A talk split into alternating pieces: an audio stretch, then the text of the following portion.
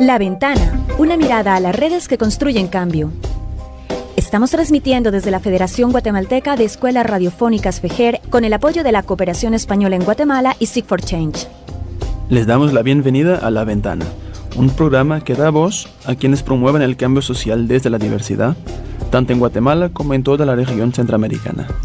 Hablamos con personas involucradas en organizaciones nacionales e internacionales y movimientos sociales para conocer sus historias, logros y desafíos, esperando abrir la mirada hacia multiplicidad de experiencias que se desarrollan en los territorios. Yo soy Constanza Kahn. Y yo, Matías Aistrup. Bienvenidas y bienvenidos todos a una nueva versión de La Ventana, nuestro programa de la 1420 AM de FG. Recuerden que pueden escuchar nuestros programas anteriores en Spotify La Ventana o en el podcast de anchor.fm slash La Ventana. Ahí pueden descargar todos nuestros programas. Un tema que ha sido reiterado para nosotros aquí en La Ventana y es esa preocupación por el tema de los derechos sexuales y reproductivos, especialmente de la niñez y la adolescencia.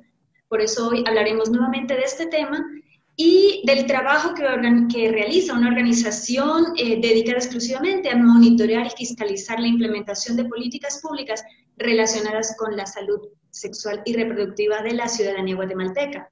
Sabemos que es un tema tabú, que a la vez en torno al cual se generan muchas vulneraciones de derechos, especialmente de niñas y mujeres muchos porque la violencia se ha normalizado en el marco de un sistema patriarcal y machista, también por desconocimiento, por fundamentalismo religiosos, por falta de educación sexual. Bueno, hay una gama de, problemáticas y factores que inciden en que esas vulneraciones se, se cometan contra los cuerpos de las niñas y las mujeres.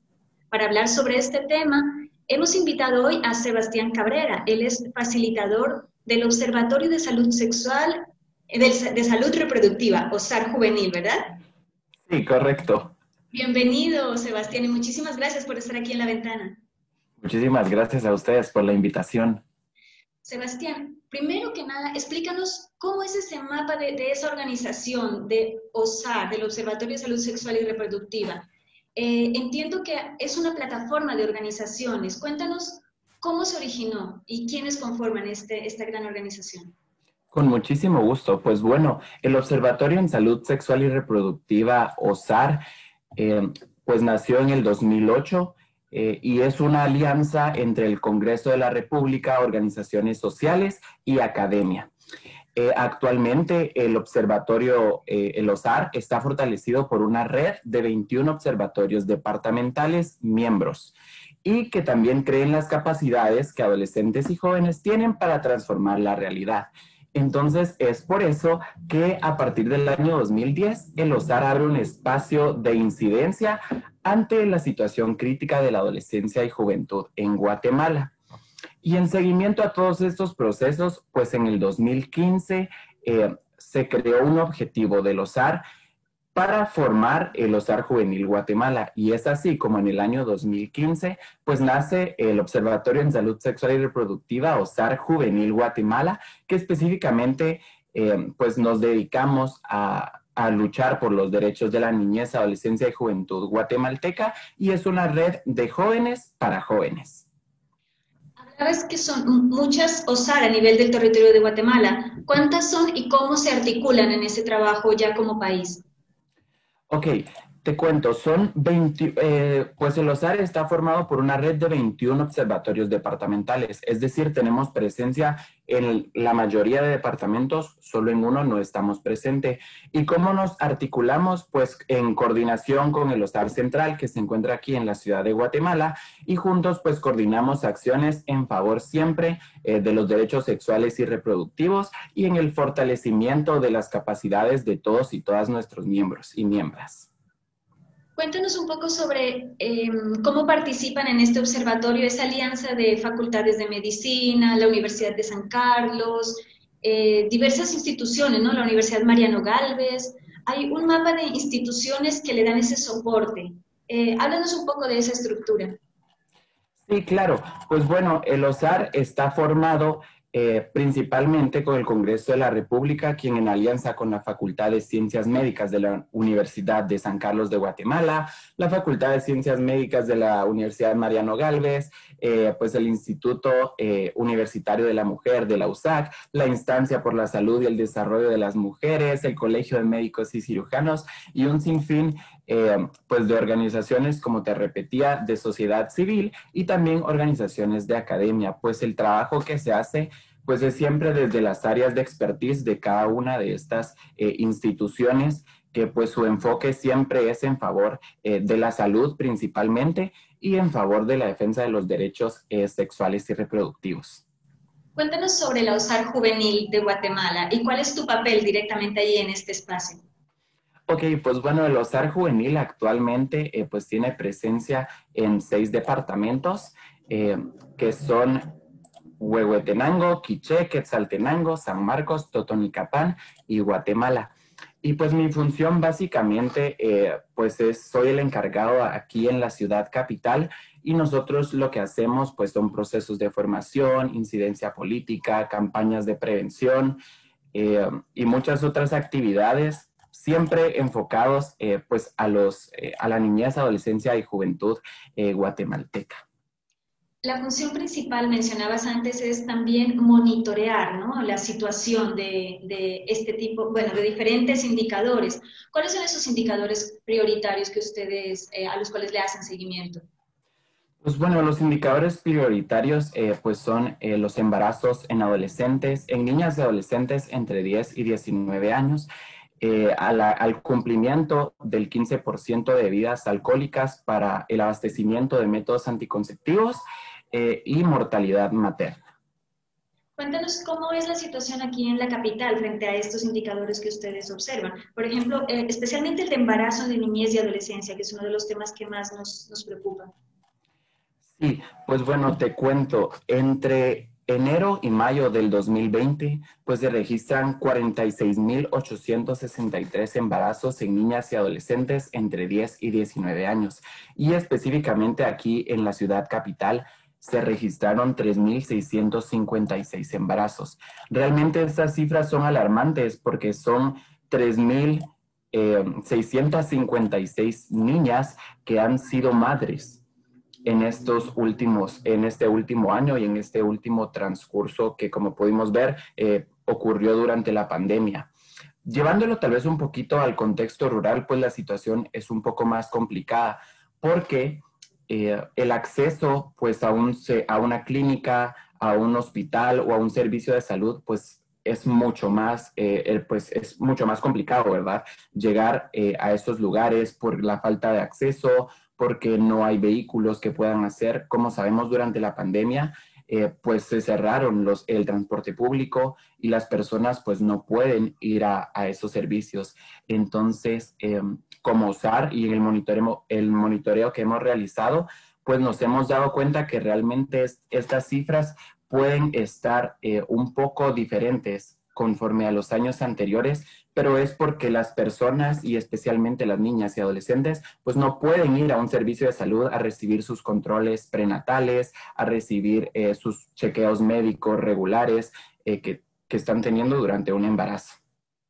Bueno, es, ya el hecho de que exista una sola niña eh, en embarazo es, es, dramático, es terrible porque la, la obliga casi a, a, sufrir otro tipo de vulneraciones de derechos. Eh, en comparación con años anteriores, eh, ¿cuáles son las cifras, por ejemplo, del año pasado en, en, la totalidad del año? Sí, bueno, el año pasado pudimos cerrar con, déjame encuentro el dato aquí, Supongo que habrá, eh, con este contexto de la pandemia, eh, en las mismas fechas la cifra será muchísimo más elevada. Es lo que hemos escuchado en diversas noticias sobre análisis, investigaciones que se han desarrollado sobre el tema. Sí, pues como te repetía, eh, pues en el 2019 cerramos con 11 mil 114 mil, perdón, 858 embarazos. Y en lo que va del año, pues como te repetía, van más de 46 mil. Entonces, eh, vemos que realmente las cifras no han disminuido en los años. Tenemos un cuadro comparativo del año 2015 al año 2019. En el 2015 cerramos con 103.937 embarazos en adolescentes y en el 2019 cerramos con 114.858, es decir, que en lugar de disminuir, hemos aumentado. Y pues nosotros proyectamos que en este año, pues debido a la pandemia también y que muchas personas, especialmente las niñas adolescentes, eh, pues se han quedado en casa, esta cifra va a ser mucho mayor y pues se va a ver un incremento eh, importante en, en lo que va de este año, ¿verdad? Y al cierre de este año. Sebastián, en esos análisis que ustedes hacen, eh, podemos intuir que hay eh, hechos de violencia sobre los embarazos de niñas, de niñas especialmente y de adolescentes. Eh, ¿Cuáles son las cifras que ustedes manejan sobre esta grave problemática? Sí, fíjate que todo embarazo en niña eh, menor de 14 años es considerado delito de violencia sexual porque así lo tipifica la ley. No importa si hubo o no consentimiento, cualquier delito eh, o cualquier embarazo en niñas menor de 14 años pues es considerado delito de violencia sexual. Esto quiere decir que el año, eh, a lo que va del año, al 20 de mayo de este año, pues se registraron 1.962 embarazos entre 10 y 14 años. Es decir, deberíamos de, tener 1.962 denuncias por eh, delito de violencia sexual. Y realmente esto en la práctica, pues no es cierto. Es bastante grave la situación. ¿A qué, a qué otras situaciones se enfrentan estas niñas que, que son obligadas a ser madres? ¿Qué, ¿A qué vulneraciones de, de derechos están casi que condenadas? Bueno, pues creo que a las niñas pues se les vulneran todos los derechos, eh, tiene consecuencias psicológicas, físicas, sociales, eh, pueden caer en la revictimización, en la desconfianza, en el ya no sentirse empoderadas, ya no sentirse capaz de hacer muchas cosas, les truncan prácticamente sus planes de vida. Eh, las niñas madres, como nosotros las llamamos, pues tienen muchas complicaciones a nivel económico también, por ejemplo, o en las culturas, eh, en su misma comunidad, pues las estigmatizan, eh, las tachan, son violentadas de, esos, de todos sus derechos, no tienen una vida digna, no se les respeta. y muchas otras consecuencias que tienen los embarazos adolescentes en las niñas, pero principalmente la deserción escolar.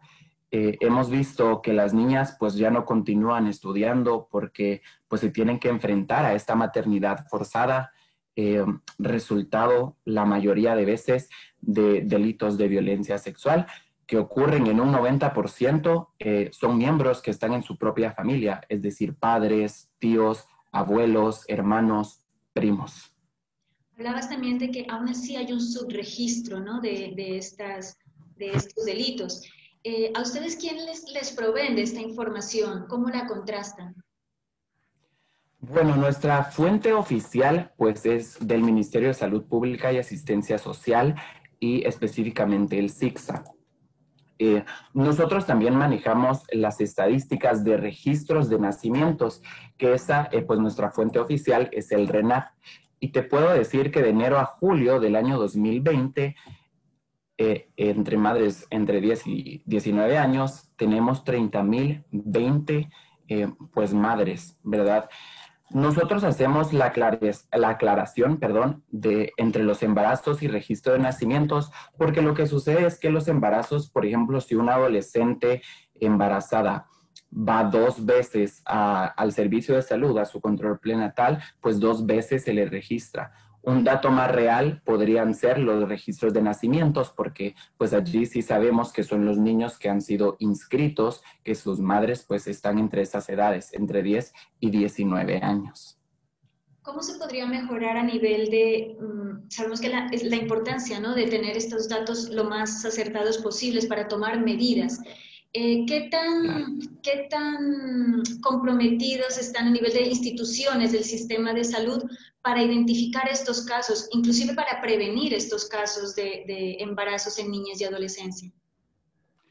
Pues bueno, realmente creo que se ha tenido una buena coordinación con el Ministerio de Salud eh, Pública y Asistencia Social, pero lamentablemente pues no es el único encargado y hay otros factores que, que pues afectan a que estos datos no reflejen la realidad ya te lo decía con anterioridad, en la práctica vemos que realmente es muy complicado que una niña vaya a tener eh, pues la posibilidad de ir a un servicio, a una clínica, o un hospital para registrar o llevar sus controles prenatales. Y aparte que en el área, en el área rural, eh, pues también existen las comadronas, que juegan un papel muy importante también, eh, pues me atrevería a decir que más en lo departamental.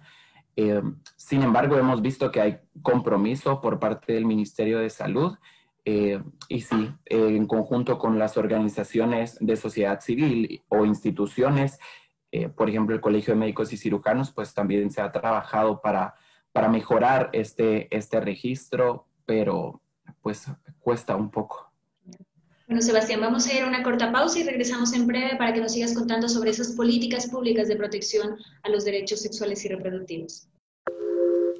Todos los seres humanos nacen libres e iguales en dignidad y derechos. La discriminación y los prejuicios atentan contra la dignidad y los derechos de las personas. Si eres lesbiana, gay, bisexual, trans, intersex y de otras poblaciones de la diversidad sexual, Denuncia cualquier violación a tus derechos humanos. Llama al 1555 o puedes ubicar la auxiliatura de tu localidad. Un mensaje del Procurador de los Derechos Humanos, Jordán Rodas Andrade, con apoyo de la Agencia Alemana de Cooperación GIZ. Cada momento tiene su sabor, nada cambia. Solo yo y el amor que le doy.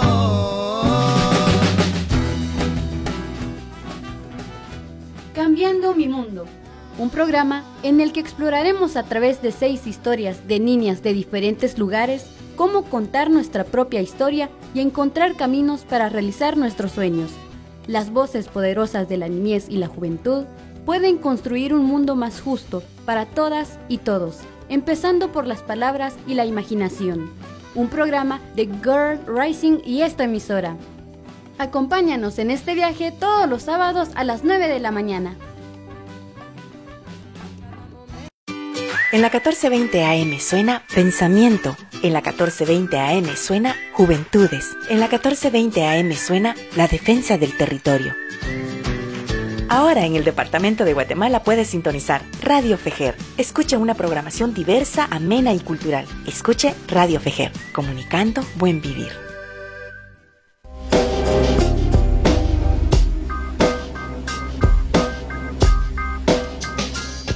Estamos de regreso en la ventana de Fejer con Sebastián Cabrera de la OSAR Juvenil Guatemala. Sebastián, hablábamos antes de, la pausa sobre esas cifras tan dramáticas en cuanto al embarazo de niñas y adolescentes. ¿Cuáles son esas políticas que existen actualmente eh, para, en temas de salud sexual y reproductiva, especialmente en la protección de los derechos de, la niñez en este tema? Bueno, pues déjame contarte, Constanza, que realmente el marco legal en Guatemala eh, en defensa de los derechos sexuales y reproductivos, eh, pues es bastante bueno. A comparación de América Latina, yo me atrevería a decir que nuestro marco legal está fortalecido. El problema es que en la práctica, pues no se cumple y no se llevan a cabo estas eh, políticas. Te podría mencionar, por ejemplo, específicamente eh, la Carta Acuerdo Prevenir con Educación, el Planea, la Comisión Nacional de Anticoncepción, eh, Comisión Nacional, perdón, de Anticonceptivos, eh, y bueno, un sinfín de políticas públicas que nos permiten eh, defender. Por ejemplo, también está la ley PINA, que es la Ley de Protección Integral de la Niñez y Adolescencia, la Política Nacional de Juventud, la Ley de Maternidad Saludable, de maternidad saludable, perdón, eh, la ley de planificación familiar, eh, la ley de VIH, como te repetía, pues el planea, eh, y bueno, un sinfín de cosas. Y a nivel internacional, tenemos la Convención sobre la Eliminación de todas las formas de discriminación contra la mujer, la Conferencia Internacional sobre Población y Desarrollo en Cairo, eh, el consenso de Montevideo, los objetivos de desarrollo sostenible y pues muchas otras políticas. Nos contabas antes que ustedes monitorean diversos indicadores, ¿no? Eh, uno de los más eh, de mayor preocupación es el de los embarazos en niñas y adolescencia. Pero ¿cuáles son esos otros ejes temáticos sobre los cuales orientan su trabajo? Bueno, otro de nuestros ejes temáticos pues es eh, la maternidad saludable, específicamente prevenir la muerte materna. Actualmente trabajamos una estrategia del uso de misoprostol eh, con comadronas para la reducción de la muerte materna. Y en cuanto a indicadores, déjame decirte que durante el año 2020 se han reportado 112 casos de muerte materna. Los departamentos que reportan el 58% de los casos son Huehuetenango, Alta Verapaz, Quiché, San Marcos y Totonicapán. Y las causas por hemorragia representan el 46% de muerte materna, principalmente por retención placentaria y atonía uterina. Eh, y bueno, cabe mencionar que 13 muertes maternas fueron en adolescentes de 15 a 19 años esas cifras que ustedes tienen de, esta mortalidad, ¿ocurre especialmente en zonas rurales? Sí, principalmente sí, em, porque, eh, pues como te repetía, el acceso es mucho menor em, y muchas veces, eh, pues estas eh, jóvenes y adolescentes, pues tienen un parto con comadrona. Es por eso que nosotros, viendo esta problemática, empezamos a trabajar la estrategia del uso de misoprostol, que lo que básicamente hace es eh, prevenir la muerte materna y evitar que las mujeres tengan una hemorragia interna durante el parto. Y como bien te mencionaba, eh, el 46% de muertes maternas eh, se dan por causa de hemorragia. ¿Qué trabajo realizan ustedes o, alguna otra institución para, para, promover mejor formación hacia comadronas, para que se den esas alertas tempranas cuando hay embarazos de alto riesgo, sobre todo en niñas y adolescentes. ¿Qué estrategias de trabajo realizan? Pues bueno, creo que nuestra principal eh, estrategia pues es la coordinación interinstitucional entre el ministerio, entre otras organizaciones de sociedad civil, entre organizaciones que trabajan específicamente con comadronas eh, y pues también en la educación integral en sexualidad.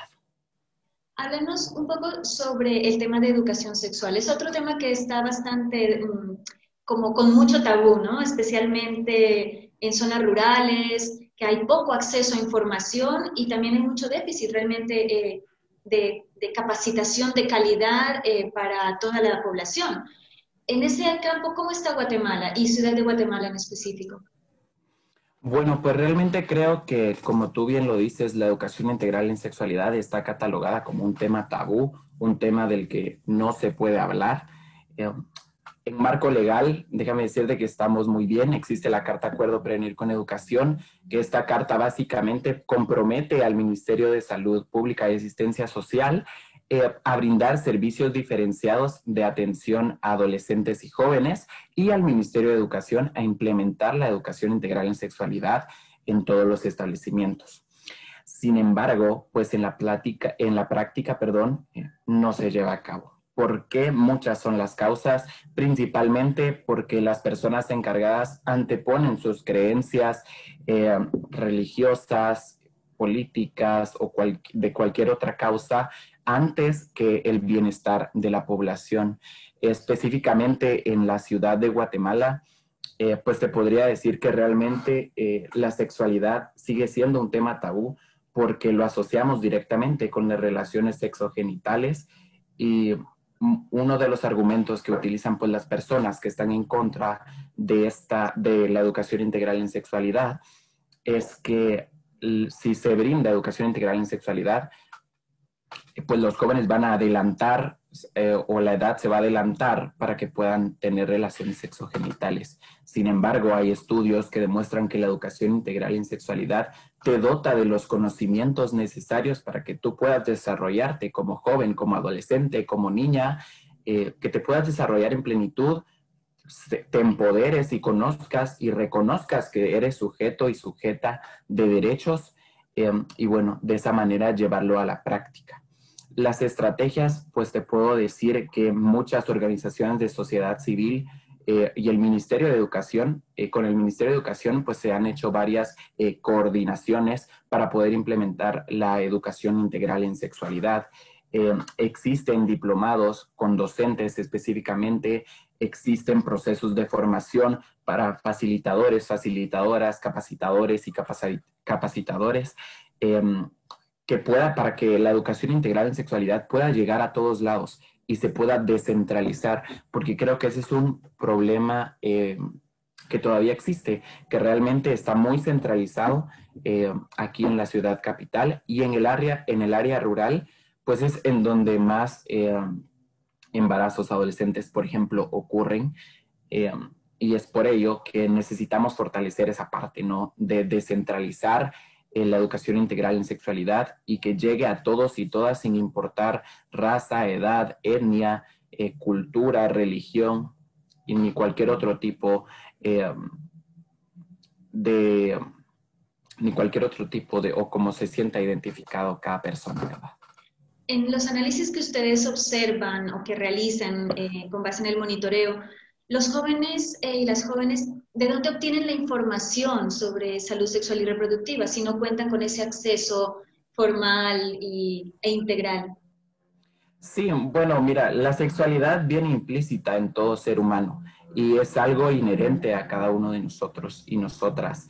Em, hemos visto en los, monitoreos, que hemos realizado que realmente eh, los chicos y las chicas buscan información si no la pueden recibir, principalmente en Internet, entre sus mismos pares, entre sus mismos amigos y amigas, pues empiezan a hablar de estos temas, eh, sus familias, sus primos, sus primas, o en cualquier lugar donde puedan eh, encontrar esta información que se les ha negado, que muchas veces pues no es falsa, no es verídica, no es científica.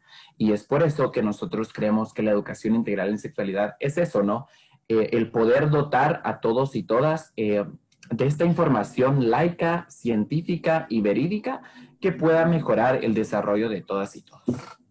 ¿Dentro del sistema educativo existe alguna cátedra específica que se dedique a estos temas? Fíjate que en el CNB, si no estoy mal, todavía no se encuentra.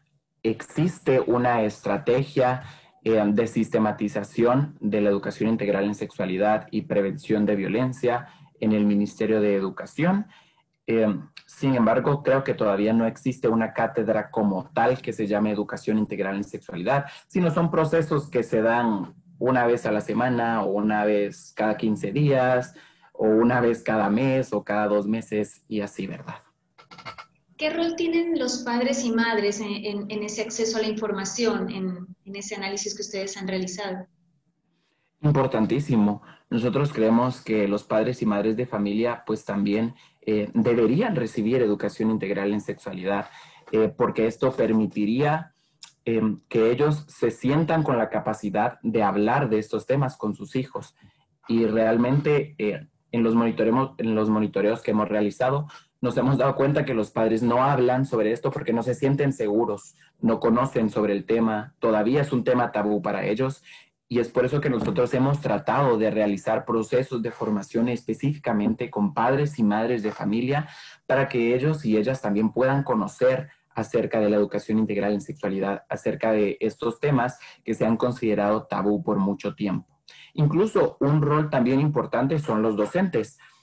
Y nosotros también pues hemos realizado talleres de formación específicamente con docentes, porque ellos también juegan un papel muy importante eh, en la educación de los niños y específicamente hablando de educación integral en sexualidad. Comentabas también que desde OSAR Juvenil realizan diferentes tipos de campaña. Eh, cuéntanos algunas de ellas y cómo, cómo trabajan ustedes con, con los diferentes sectores. Bueno, em, creo que la campaña con mayor fuerza que hemos tenido, pues es el libro de Tere y el libro de Sebas, que básicamente estos son consejos eh, de Tere y de Sebas que le dan a sus pares, ¿verdad? A niños y niñas, em, tips para prevenir la violencia y para darse cuenta de cuando ellos y ellas están siendo violentados. Em, esta campaña se llama Protégeme del embarazo eh, que forma parte del programa de empoderamiento de niñas y adolescentes que en el OSAR implementamos. Y creo que esa campaña eh, pues también ha tenido mucha, mucha fuerza a nivel nacional y a nivel internacional.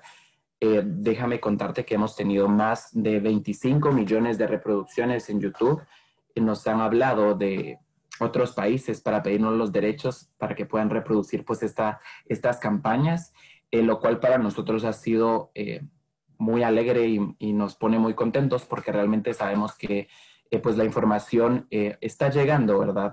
Tal vez no como queremos, pero está llegando.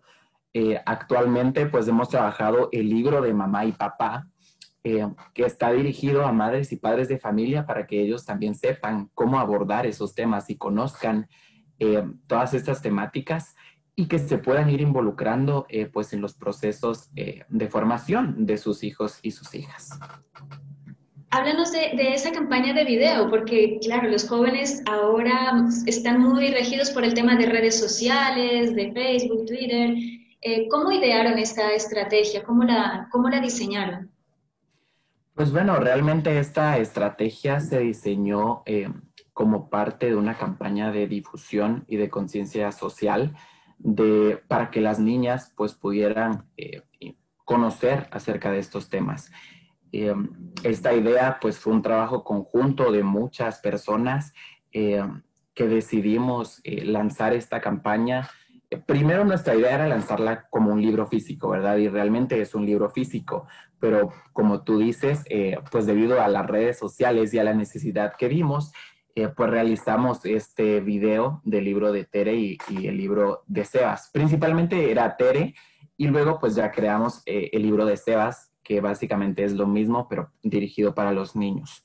Em, y bueno, creo que así se ideó y pues poco a poco fuimos trabajando en los procesos, en nuestros procesos de formación, pues también íbamos hablando acerca de estos libros eh, y se los entregábamos a las personas que asistían para que pudieran conocer eh, ¿OSAR Juvenil tiene un equipo de trabajo con el cual implementan estas acciones de campo o cómo funcionan?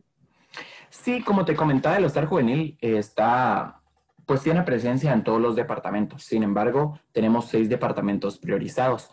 Eh, en estos seis departamentos priorizados, pues es donde realmente nosotros eh, trabajamos eh, con mayor fuerza en Huehuetenango, por ejemplo, te puedo decir que actualmente en esta semana también acabamos de terminar dos procesos de formación con niñas y adolescentes escolarizadas y no escolarizadas, em, abordando estos temas también de educación integral en, sexualidad eh, y también del empoderamiento de niñas. Nosotros eh, pues tenemos un programa de empoderamiento de niñas y adolescentes eh, que trabajamos específicamente en aldeas y en áreas muy remotas de, de Huehuetenango, eh, de Quetzaltenango, de Quiché.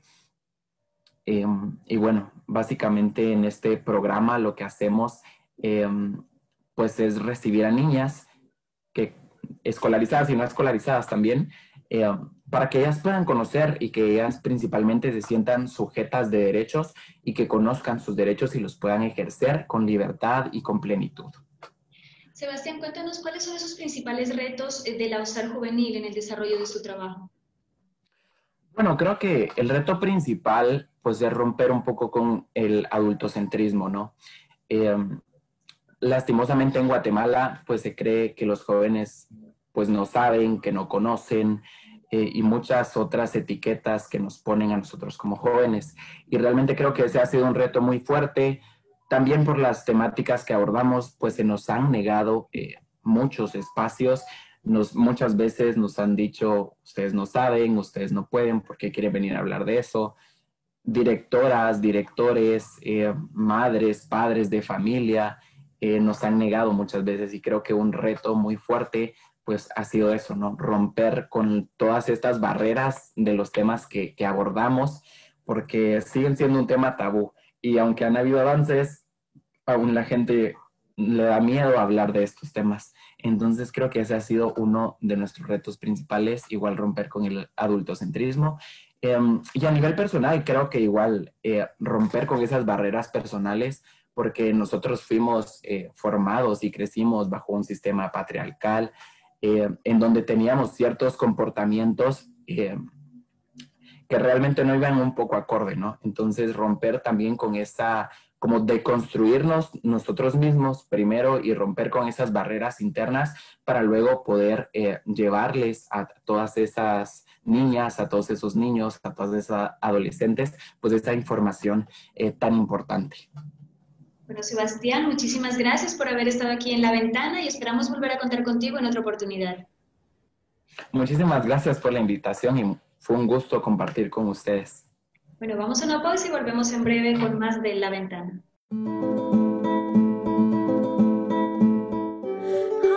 La equidad entre hombres y mujeres es muy distante aún. Las condiciones laborales siguen favoreciendo al sector masculino y aún se vulneran nuestros derechos como mujeres. Nuestras voces demandan justicia y continúan fuertes proyectando un constante basta ya a los asesinatos de nuestras madres, hijas, nietas, amigas y compañeras. Nuestra voz es un basta ya a la violencia contra nosotras, a la indiferencia por ser indígenas, por ser pobres y por ser mujer. Somos una misma voz, somos un mismo ser. Unidas caminamos de la mano, fortalecidas, renovadas y valientes, sin dejar por un lado nuestros rostros brillantes y relucientes de esperanza.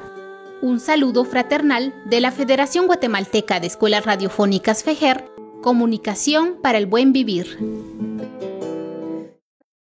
Era una noche como otras, en alguna de las diversas comunidades rurales que cohabitamos este hermoso planeta. No, no, no. Ah, solo fue una pesadilla. Pero, ¿podría suceder realmente? Ayúdame, mamá, por favor. Dime, hija, ¿qué pasa? ¿Qué tienes? Mamá, tuve una pesadilla terrible. ¿Qué fue lo que soñaste, Cal? Mamá, soñé que nuestra casa común se destruía por completo. Casa común. ¿A qué te refieres? Sí, mamá, me lo dijeron en el sueño. La casa común es nuestra madre tierra, a la que le estamos causando mucho daño por el uso irresponsable y el abuso de los bienes naturales que produce para sus hijas e hijos. Tranquilízate, hija. Entiendo tu preocupación y no debes sentirte mal.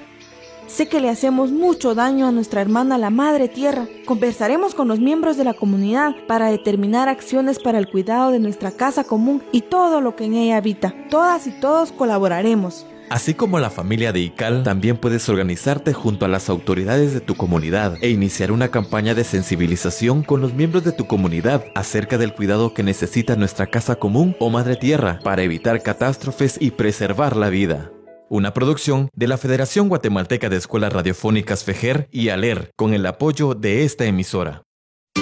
En la 1420 AM suena Pensamiento. En la 1420 AM suena Juventudes. En la 1420 AM suena La Defensa del Territorio. Ahora en el Departamento de Guatemala puedes sintonizar Radio Fejer. Escuche una programación diversa, amena y cultural. Escuche Radio Fejer, comunicando buen vivir.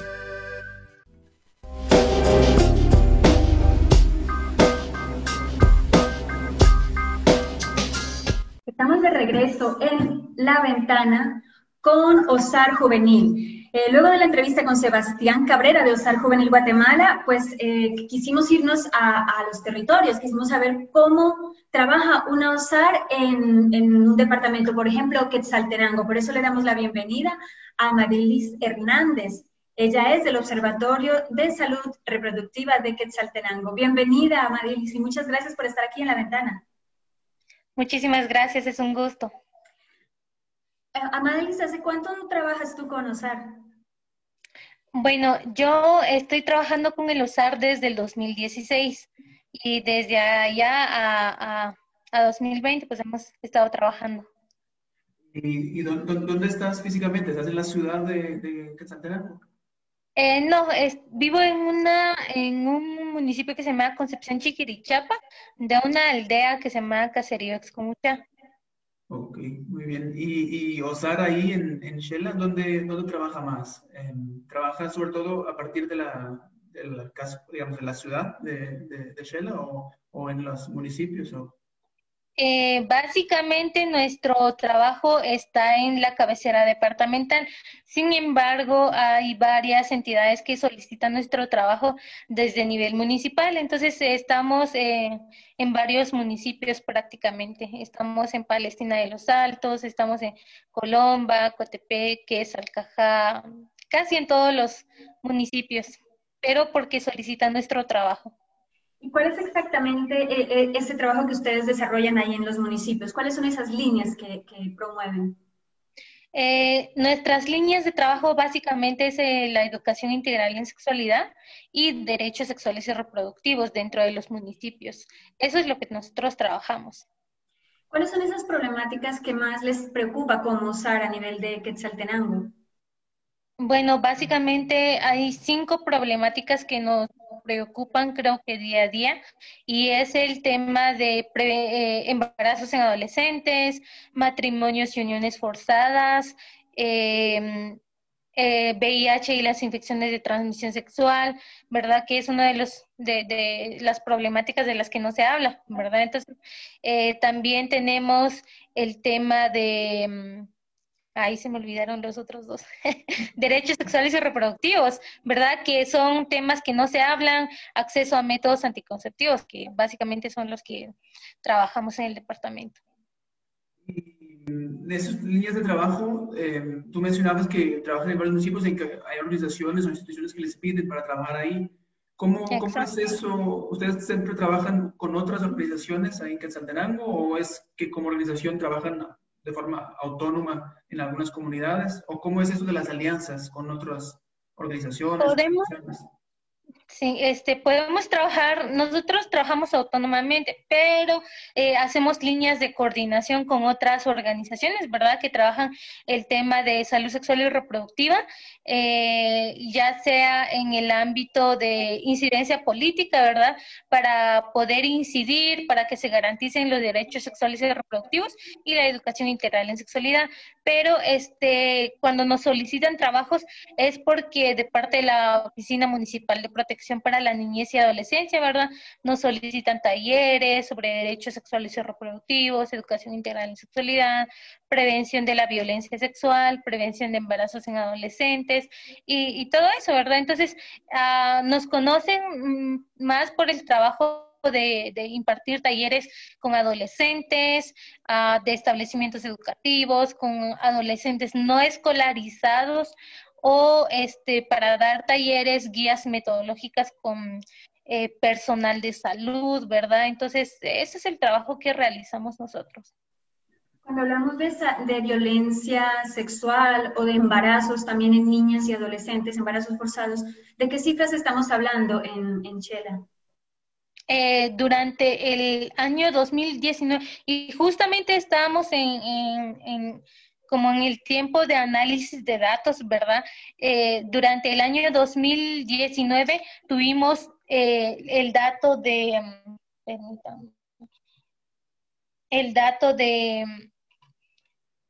51.489 a nivel nacional, ¿verdad? Eso es eh, el dato a nivel nacional del año 2009. Sin embargo, en Quetzaltenango tuvimos 2.895 de enero a julio del año 2019.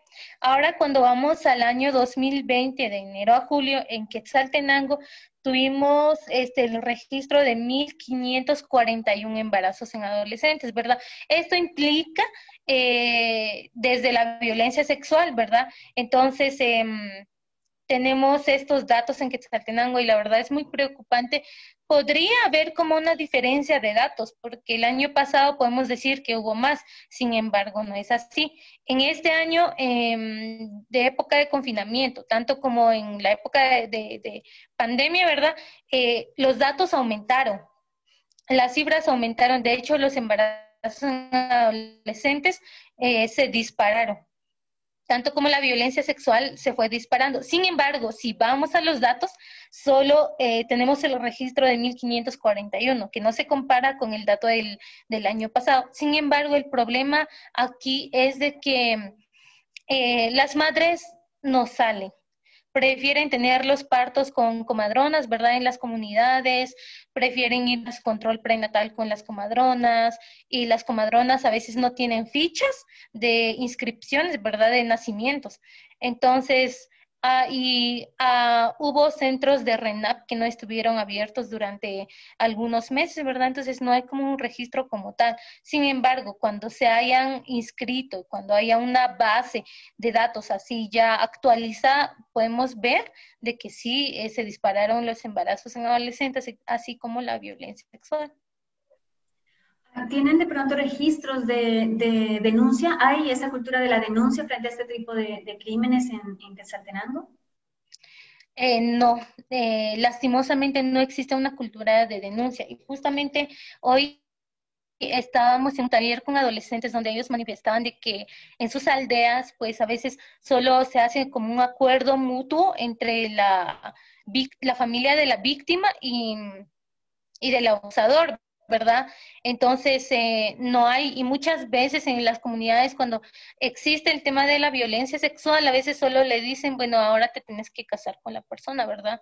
Es muy triste cuando es así porque es, es una víctima y, va a seguir siendo abusada, ¿verdad? Entonces es muy triste ver estas situaciones, pero sí existen situaciones dentro de las comunidades donde no hay una cultura de denuncia y es que no podemos ir y decir denuncia porque no es nuestra cultura, ¿verdad? Entonces, eh, esa es la situación. No existe como una cultura de denuncia porque por miedo, por amenazas o, porque, o por cultura prácticamente, ¿verdad? Es mejor no decir nada porque este, te van a tachar, te van a insultar, te van a decir de cosas. Es mejor que guardemos las cosas, ¿verdad? Es, esa es la situación dentro de las comunidades.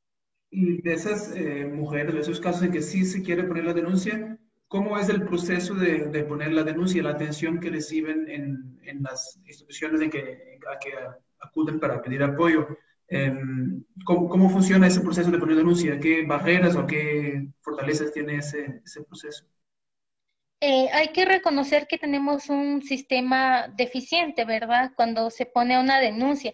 Muchas veces no se pone la denuncia, pero cuando las niñas van a un control prenatal o reciben un, control prenatal, ahí se piden los datos, ¿verdad? Y todo eso de, la pareja y todo, y todo eso. Sin embargo, eh, el, a veces no, las, las niñas no quieren decir nada, la madre no quiere decir nada, pero si se dice, cuando es menor de edad, cuando es menor de 14 años, existe un protocolo, existe una ruta de denuncia. Y la ruta consiste en que eh, primeramente el Ministerio de Salud le tiene que garantizar una atención psicológica, física a la, a la víctima, ¿verdad? Y de ahí, este el Ministerio de Salud tiene que avisar directamente a, la MP, donde se hace la denuncia correspondiente, ¿verdad? Sin embargo, también el Ministerio de Educación juega un papel muy importante acá, en donde se le avisa al Ministerio de Educación en caso de que ella esté estudiando, ¿verdad? Para que no se puedan cortar sus estudios. Em, el Ministerio de Desarrollo también tiene, juega un papel muy importante acá, ¿verdad? Entonces, eh, es importante conocer esa ruta de primero ir a un centro de salud para darle una atención psicológica a la víctima, eh, una atención física, ¿verdad? Para eh, recibir su primer control prenatal y para que se le garantice una buena atención. Bueno, Marilis, vamos a ir a una corta pausa y regresamos en breve para que nos sigas contando sobre esa ruta de denuncia y sobre las campañas que ustedes lideran en el territorio.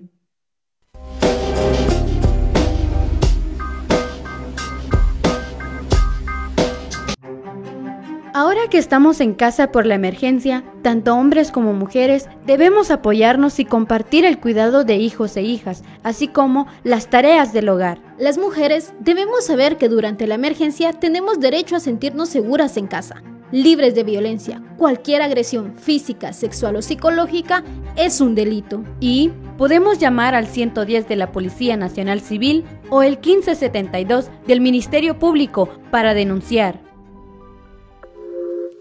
Todos los seres humanos nacen libres e iguales en dignidad y derechos. La discriminación y los prejuicios atentan contra la dignidad y los derechos de las personas. Si eres lesbiana, gay, bisexual, trans, intersex y de otras poblaciones de la diversidad sexual, denuncia cualquier violación a tus derechos humanos. Llama al 1555 o puedes ubicar la auxiliatura de tu localidad.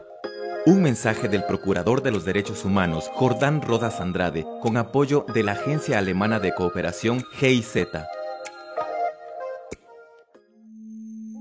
¿Qué tal Martín? Me enteré que quieres viajar al norte. Sí, Luis, es que acá no hay trabajo, cuesta ganarse la vida. Ah, pues yo conozco a alguien que te cobra poco y llegas sin complicaciones. Y si tenés ya listo el dinero, te puede ayudar más rápido. Luis, pero es de confianza, porque hipotequé el terreno que me dejó mi mamá y no quiero perderlo. No te preocupes, hombre, vas a ver que todo sale bien y llegas rápido y seguro.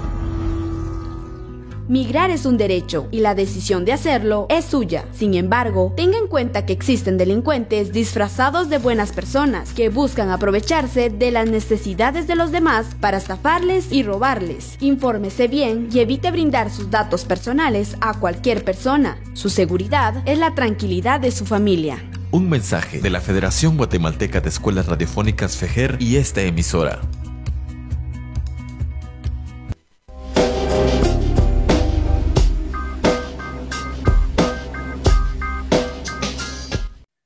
Seguimos en la ventana hablando con Amadilis Hernández. Eh, ella es de la OSAR Juvenil de Quetzaltenango. OSAR es la, sigla de Observatorio de Salud Reproductiva y pues nos acompaña de la, delegación en, en, Quetzaltenango. Amadilis, eh, antes de la pausa nos decías que uno, el trabajo como más fuerte que, que hacen desde, desde OSAR es el tema de educación, el tema de los talleres en, sobre temas de sexualidad, de educación sexual y reproductiva. Quisiera saber eh, a quiénes van destinados este, estos procesos de educación, de formación, talleres. ¿Son con, con población joven o es con las instituciones eh, públicas, las autoridades? ¿Es con las comadronas, con las familias? ¿Con quiénes trabajan ustedes más? Bueno, este, trabajamos más con adolescentes. Creo que esa es nuestra meta para este año, ¿verdad? Por ejemplo, ahorita estamos haciendo un proceso de formación con 70 adolescentes indígenas en donde trabajamos, es un programa de empoderamiento. Básicamente es para empoderarlos y para que ellos este, tengan en cuenta de que son personas con derechos y que se les debe de garantizar esos derechos. Entonces estamos empoderando a 70 adolescentes y jóvenes. Aparte de eso, también trabajamos con gobiernos escolares, que creemos que es una, este, es una estrategia muy importante, ya que son líderes de sus establecimientos y que esos líderes pueden eh, replicar esa información con sus compañeros y compañeras dentro de los establecimientos, ¿verdad? Entonces, eh, esa es nuestra estrategia de trabajo con los adolescentes. Y también eh, nuestro fuerte también es trabajar con docentes. Enseñarles las metodologías de cómo pueden trabajar la educación integral en sexualidad dentro de las aulas. Les brindamos herramientas, este, materiales para poder trabajar con las y los adolescentes. Sabemos que, siempre hay un tabú para, abordar estos temas de salud sexual y reproductiva. Eh, ¿Ustedes cómo, qué estrategias se utilizan para llegar a los jóvenes, eh, a padres de familia, a los docentes, para superar esos tabús y esas resistencias? ¿O con qué resistencias se encuentran también? Eh, bueno, es importante aclarar que existe mucho la resistencia, ¿verdad? Por el tema del, del tabú este, dentro de las comunidades, que no se... cuando hablamos de educación integral en sexualidad, a veces se se malinterpreta. Y a veces eh, se piensa que solo vamos a incentivarlos a que tengan relaciones sexogenitales. Sin embargo, este, nuestra estrategia de trabajo es sensibilizarlos primero con la cruda y cruel realidad que, sufren las niñas eh, embarazadas y las víctimas de violencia sexual, ¿verdad? Entonces, eso es como nuestra entrada para poder hablar con los padres de familia, porque presentamos videos, ¿verdad?, de sensibilización, porque creemos eh, importante que ellos sean parte del cambio, porque si existe una resistencia es imposible fomentar un cambio o contribuir al cambio. Entonces lo que hacemos es sensibilizar la parte de, de temáticas con los padres de familia y también no solo hablamos sobre genitalidades o uso del condón, uso de un preservativo, ¿verdad? o los pasos.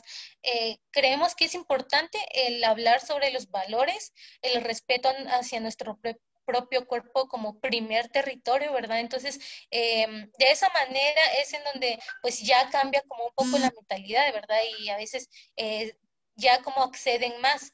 Entonces, eh, también tenemos la estrategia del libro de mamá y papá, donde pues se les habla, ¿verdad?, sobre la prevención de la violencia hacia los padres. Entonces, es más aceptable cuando hay estrategias y cuando hay herramientas.